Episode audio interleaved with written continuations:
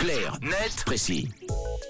Et on décrypte ensemble avec Tom un sujet d'actualité, de société. Et donc, il est question de protection hygiénique. Tu nous le disais ce matin, Tom. Exactement, Mathieu. D'abord inexistante, puis tabou, car propriété exclusive de la femme. La question des protections hygiéniques se fraye progressivement une place dans le débat public. Enfin, j'ai envie de dire, et la ville de Vienne, en Autriche, vient de passer une étape importante en la matière.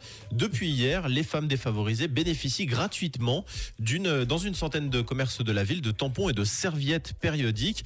Cette mesure a été décidé pour lutter contre les inégalités face à ce qu'on appelle la précarité menstruelle, des inégalités qui sont sociales mais également économiques. D'après une étude menée au préalable par la ville de Vienne, au cours de sa vie, une femme a besoin en moyenne de 17 000 tampons ou serviettes hygiéniques et ce besoin, il a un coût. En Autriche, par exemple, c'est 3 000 euros. Bon, vu comme ça, c'est quand même une certaine somme et donc pas à la portée de toutes les femmes. Non, exactement, et surtout de celles qui sont le plus en difficulté. Les autorités de la ville de Vienne estiment que 15 000 femmes vont bénéficier de ce programme.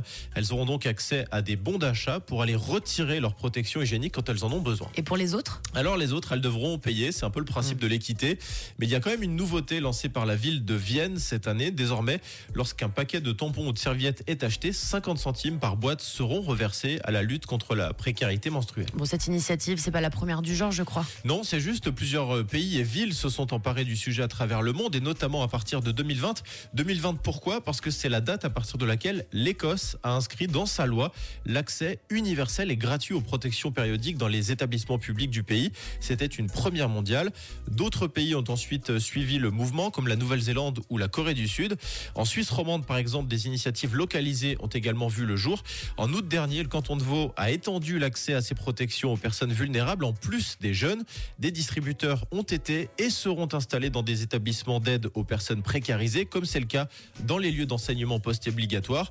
Et puis le canton de Fribourg est même allé encore plus loin. À partir de l'année prochaine, 73 bâtiments publics, parmi lesquels des écoles, des institutions publiques et sportives, seront équipés de ce genre de distributeurs. Oui, phénomène de société euh, très actuel et très intéressant. Merci Tom d'avoir développé tout ça.